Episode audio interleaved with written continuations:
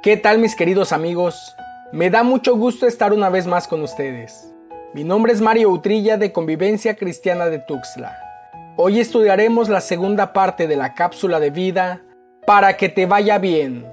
Dios quiere que nos vaya bien. Dentro de sus planes siempre ha existido el bienestar de todos y cada uno de nosotros. ¿Por qué muchas veces no sucede de esta manera? ¿Por qué contrario al bienestar impera el malestar? Si no es la salud es la familia y si no la economía. ¿Por qué? Eso es lo que estaremos estudiando a través de esta serie. Vamos juntos al libro de Deuteronomio capítulo 10 versículos 12 y 13. Ahora Israel, ¿qué requiere de ti el Señor tu Dios? Sino que temas al Señor tu Dios, que andes en todos sus caminos que lo ames y que sirvas al Señor tu Dios con todo tu corazón y con toda tu alma, y que guardes los mandamientos del Señor y sus estatutos que yo te ordeno hoy para tu bien. Si ponemos atención a los detalles, nos daremos cuenta que al final del versículo 13 dice que estos requisitos son una orden de Dios. Y para quienes hemos recibido órdenes, más aún los que hemos pertenecido al medio castrense. Sabemos que las órdenes no se discuten, solamente se acatan o se cumplen. ¿Por qué? Porque vienen dadas de parte de un Dios grande y soberano, dueño de nuestra vida. Pero lo maravilloso es que Dios ordena que las cumplamos, para que nos vaya bien. ¿Qué nos pide para que eso suceda? A grosso modo, temor, obediencia, amor, servicio y fidelidad. En la cápsula anterior estudiamos acerca del temor. Teme al Señor tu Dios. Normalmente cuando escuchamos la palabra temor, la relacionamos con el miedo aterrador, el miedo que hace que nos escondamos o que corramos para alejarnos. Pero el temor a Dios refiere al honor reverente. Guardando las distancias, sería semejante al honor que le debemos a nuestros padres, e incluso a nuestros abuelos. Tal honor que implica respeto, amor y cuidado, por el cual ni siquiera concebimos ofenderles, y mucho menos agredirles. Y no es por miedo a represalias, sino por respeto a la posición jerárquica que nos representan. En esta cápsula estudiaremos la obediencia, y aunque el tema de la obediencia parezca un tema muy sencillo o poco importante, permíteme decirte que no es así. El profeta Samuel le dijo al rey Saúl cuando Dios lo rechazó como rey, obedecer es mejor que un sacrificio y prestar atención que la grasa de los carneros. Hemos llegado a pensar que lo que a Dios le agrada o lo que le parece mejor es que utilicemos un lenguaje piadoso, o que vayamos a la iglesia, o que levantemos las manos y lloremos en la alabanza, o que traigamos una Biblia bajo el brazo, o que demos limosna a los necesitados. Pero no es así. Aunque lo que acabo de mencionar nos identifica como cristianos y muchas de esas cosas son parte de nuestra vida, para Dios es mejor la obediencia. Obedecer es mejor que cualquier sacrificio. Ahora, ¿obediencia a quién? A Él, a Dios y a su palabra.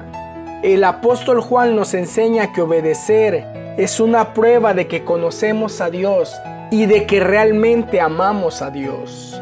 Acompáñame en tu Biblia a Primera de Juan capítulo 2, versículos 3 al 6.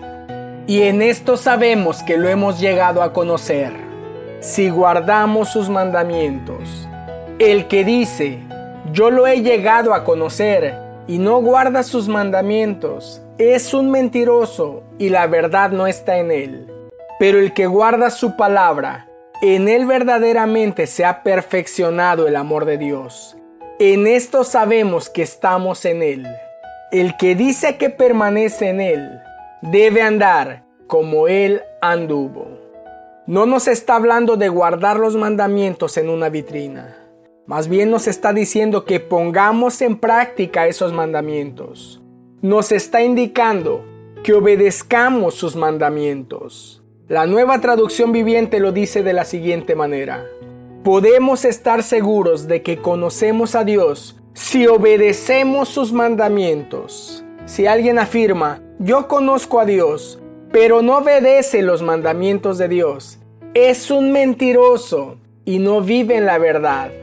Pero los que obedecen la palabra de Dios demuestran verdaderamente cuánto lo aman. Así es como sabemos que vivimos en Él. Los que dicen que viven en Dios deben vivir como Jesús vivió.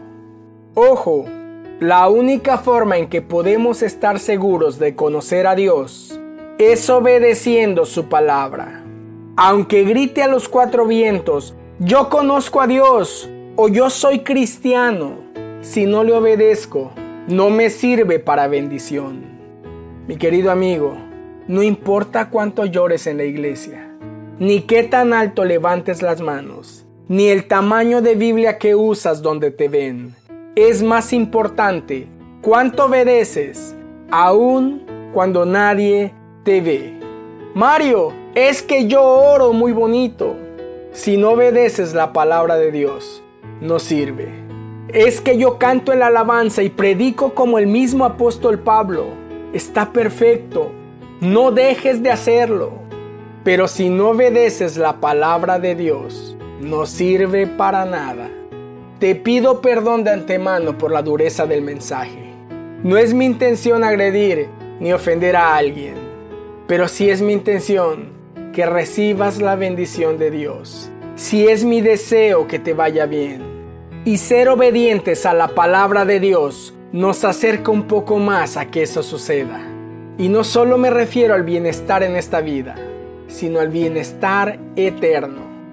Esta palabra no viene de mí, no es algo que salió de mi mente para persuadirles. Jesucristo lo dijo en una predicación a las multitudes que le seguían. Acompáñame al libro de Mateo capítulo 7, versículos 21 al 23. No todo el que me dice, Señor, Señor, entrará en el reino de los cielos, sino el que hace la voluntad de mi Padre que está en los cielos. Muchos me dirán en aquel día, Señor, Señor, no profetizamos en tu nombre, y en tu nombre echamos fuera demonios, y en tu nombre hicimos muchos milagros, entonces les declararé, jamás los conocí, apártense de mí los que practican iniquidad. Yo me quedo con los ojos cuadrados cuando leo, jamás los conocí. Apártense de mí los que practican iniquidad. ¿Cómo que los que practican iniquidad? Se está refiriendo a los que le decían Señor, a los que profetizaron en su nombre, a los que oraron por los enfermos y estos sanaron? ¿Por qué les dice que no entrarán al reino de los cielos?